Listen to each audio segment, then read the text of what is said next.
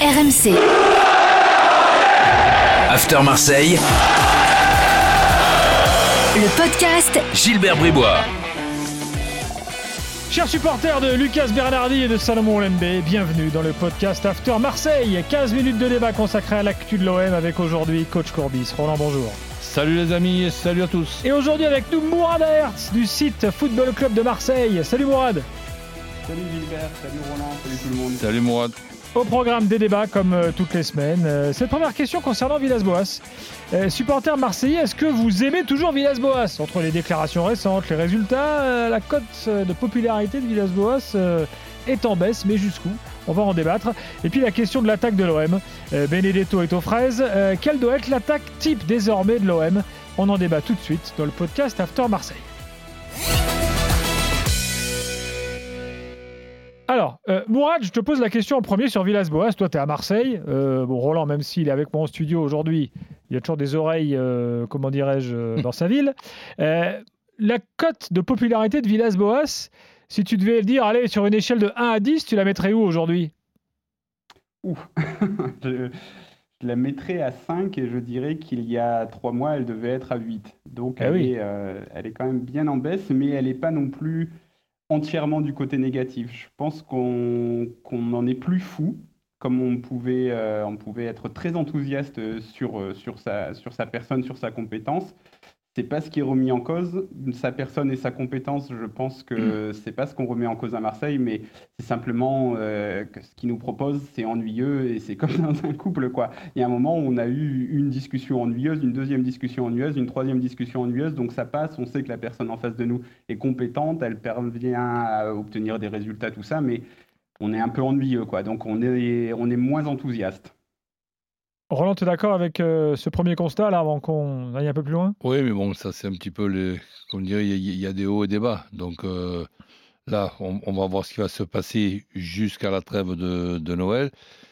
Il y a deux choses au- aujourd'hui qui se cumulent un petit peu c'est le championnat et la Champions League et le côté euh, parcours ridicule de la, de la Champions League Hmm. avant même que Villas-Boas arrive avec ses matchs sans prendre, de, points.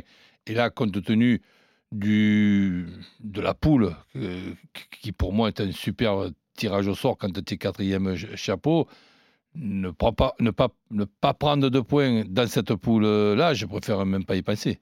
Oui, bon, on va parler de la Ligue des Champions dans quelques instants. Mais d'abord, il y a un truc sur Villas-Boas, moi, qui m'interpelle un peu. E- Est-ce qu'au fond, on s'est pas trompé au départ euh, sur Villas-Boas? C'est-à-dire que Villas-Boas, bah, c'est pas Bielsa, en fait. Et moi, j'ai l'impression que quand il est arrivé, il y a beaucoup de supporters brésiliens qui se sont dit Ah, on va à nouveau avoir un jeu. Alors, pas Bielsa, mais type un peu Bielsa, ça va aller vers l'avant, euh, on va se régaler dans- sur le terrain et tout. Alors qu'en fait, attention, Villas-Boas, partout où il est passé, ça n'a jamais été football champagne. hein. Non, Bah, à part à Porto, à part à Porto, ça a été euh, football champagne à Porto. mais di- disons que bon, euh, ce qui se passe aussi dans, dans la saison euh, dernière, qui est une saison compliquée, qui se termine euh, avec deux tiers des matchs, euh, donc ça, c'est pas la faute à, à Villas-Boas. Ouais. Mais ce, ce- ce- ce qu'il y a de sûr, c'est que la, la- la saison dernière, on a présenté un, un exploit, une bonne performance, comme un miracle. L'année d'avant, tu termines cinquième, donc euh, tu termines pas quinzième. Donc le gars, il n'a pas d'Europa League, il n'a pas la Champions League, le calendrier, il est allégé, et tu as une quinzaine de joueurs à, à- à gérer. C'est pas quand même la mer à boire au niveau, au niveau de l'ambiance et de, l'atmosphère. Et il a réussi à créer ben, une, une- ambiance euh, sympathique avec des matchs ben, qui se jouent à pas grand-chose et il y a des périodes où le pas grand-chose était favorable et, d'autres périodes où il n'était pas favorable. Donc je, pense que maintenant, il est dans une situation où il faut confirmer. Le calendrier, c'est plus le, même. Les joueurs, ils sont plus euh, nombreux. Et c'est sûr que c'est plus difficile depuis quel- quelques semaines que, la, que la saison dernière. Mais mal- ma- malgré ce, le parcours de, de l'OM pas mauvais du, du tout. Il y a deux matchs de, de retard. Mais c'est vrai que quand on regarde jouer euh, l'OM, euh, ben, on se dit, tiens, il pourrait peut-être faire mieux. Tu n'es pas tout à fait d'accord avec moi, donc quand je dis qu'on s'est peut-être mépris au départ euh, sur, sur Villas-Boas, alors Mourad Bah, moi, je pense qu'il y a beaucoup de raccourcis qui ont été faits, qui sont faits sur Villas-Boas. C'est-à-dire que, euh, comme tu l'as dit, au début, on a eu un peu cette tendance à faire ces comparaisons avec Bielsa. Bon, ça, c'est parce qu'il a fait la, préface de mon bouquin sur Bielsa, comme ça, j'ai fait la promo, c'est passé. Euh, ou, ou, alors, on a dit, bon, bah, c'est peut-être Eli Bop. Moi, je pense que c'est si, ni l'un ni l'autre. Et les raccourcis, on continue de les faire, où on dit, bah, cette année, c'est comme l'année dernière. Et moi, je ne suis pas tout à fait d'accord. C'est-à-dire que cette année, cette saison, c'est comme le début d'année calendaire dernier. C'est parce que le premier semestre de l'Olympique de Marseille, on voit autre chose que des victoires 1-0, que des victoires minimalistes. On voit des beaux matchs, on voit OM Brest, on voit OM Bordeaux, on voit euh, une intention de jeu OM Montpellier, même si on ne fait qu'un que but partout, mais c'était un très beau match. On voyait quelque chose, on voyait des intentions, mmh. et c'est ça qui a enflammé tout le monde. Et en fait, la saison dernière, c'est ça l'histoire de la saison dernière, c'est qu'on est enflammé parce qu'on a vécu une saison précédente ennuyeuse, on a un peu une petite flamme qui rallume tout, tout, le vélodrome, on a un petit peu de jeu, on a des résultats. Et janvier-février, ça passe comme une lettre à la poste parce qu'on avait eu le premier semestre, donc pas de problème. Et tous les supporters marseillais étaient d'accord pour se dire Ok, on fait le sacrifice sur le beau jeu en seconde partie de, de saison, du moment qu'on aille en Ligue des Champions. Et là, tu commences une saison et il n'y a plus d'étincelle en fait. C'est-à-dire que tu reprends là où tu t'étais arrêté et tu continues comme ça. Et c'est ça le problème, en fait. Le, problème, c'est qu'on continue comme en janvier-février dernier et pas comme en septembre-octobre dernier. Et puis en plus, il est devenu, euh, bah, je sais pas, alors c'est peut-être une stratégie, mais il est devenu assez agressif euh, dans ses relations avec les journalistes, là, ces derniers temps. Euh, voilà, contrariant, contrarié. bref, on a l'impression que c'est pas pas le même, quoi. Donc, écoute, moi, je trouve que 5, ton, ton, évaluation à 5, moi, j'aurais peut-être mis 4, moi. Bah, il, peut remonter. Hein. Moi, je pense que sa note peut remonter. Ah bah, S'il bat Porto, par exemple, après-demain, euh, oui. Voilà, on va se dire, bah, les, résultats sont là, euh, c'est pas trop mal. Ça peut remonter à, à 6, 7. Je pense pas que ça puisse remonter à 8. Mais par contre, ça peut aussi euh, dangereusement tomber à 2, 3. Et dans ces cas-là, quand lorsqu'on est à ce niveau de popularité à Marseille, c'est pas, pas le président de la République. À Marseille, les entraîneurs avec un taux de popularité très faible, c'est difficile de rester en poste. Ouais, c'est sûr. Bah, même avec un taux de popularité fort, euh, coach Courbis s'en souvient. Ouais, bon, j'ai quand même réussi à, tenir deux ans et demi, c'est pas mal. Non, oui, mais attends, autre élément. On sait, on sait qu'en juin, c'est fini. Ça, c'est encore un autre truc parce que pour reprendre l'analogie, il disait c'est comme dans un couple. Mais... Dans un couple, quand tu sais qu'à la fin de l'année, de toute façon, tu te, sépares. Quand tu dis ça, c'est un autre truc. Même euh, les gens intelligents, ils font des conneries. Et je pense qu'il fait partie, lui, des gens intelligents. Et ça, c'est une connerie. Parce que même si c'est la vérité, que tu as envie de, de, partir et tout, tu le, tu, tu, le, tu le dis pas obligatoirement, tu, tu, tu dis rien et tu, et tu, et tu fais le, le, maximum comme comme c'est le cas. Mais c'est vrai qu'aujourd'hui, quand tu es passionné de, l'OM, quand tu es chauvin de, l'OM, et que l'entraîneur en place te dit bon, mon rêve c'est président de Porto, c'est sûr que ah l'enthousiasme, il n'est pas, il, pas, il pas réciproque. Et si en plus de ça, il n'y a pas de résultat, et si en plus de ça, dit Benedetto, tu as l'impression qu'il est orphelin, donc euh, c'est sûr que tu, tu, tu, baisses dans, dans, la vision des gens, hein, ça c'est sûr. Alors, sujet suivant. Euh, j'aimerais qu'on parle de l'attaque de l'OM. Euh, là, bon, il y, a eu, y aura eu 18 jours entre le dernier match de Marseille, donc à Strasbourg, et le match de Porto, avec donc le, report puis le stress international. Ça fait quand même une éternité, euh, mine de rien.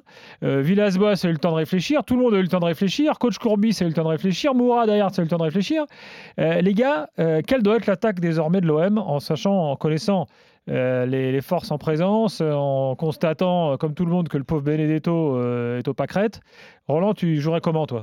C'est-à-dire que quand il y a des périodes qui qui marchent pas trop bien, je pense que les, les meilleurs remèdes, c'est de regarder un petit peu ce qui se passe à droite à gauche et ce qui se passe dans ce qui se fait de, de mieux actuellement ou alors ce, qui se passe, ce qui se fait le, plus mal, et puis tu fais le contraire. Donc, mais là, aujourd'hui, il y a quand même des, clubs qui sont euh, intéressants à regarder. Je mettrai en premier, tiens, au hasard, euh, Lille. Donc, à partir du moment où Lille a la possibilité de jouer avec une organisation plus simple que l'organisation de, de Lille, il n'y a pas. Hmm. Il suffit après de trouver les, joueurs qui, correspondent à l'organisation de Lille. Complémentaires. Hmm. Le mec, il a un gardien, c'est obligatoire, tu vois. Il y, a un- il y a même un, il y a même un gardien remplaçant. Tu as quatre défenseurs. Tu as quatre défenseurs euh, remplaçants. Tu as deux milieux, 6-8 là devant euh, la défense. Ben, ils sont quatre pour euh, deux postes. Tu as les, les joueurs de, de couloir. Et ensuite, tu as un 9, un, un 9 et demi. Et tu as quatre attaquants pour former un duo euh, ben, de, de- joueurs axiaux. Donc, ben, l'Olympique de Marseille, ils ont cet effectif-là.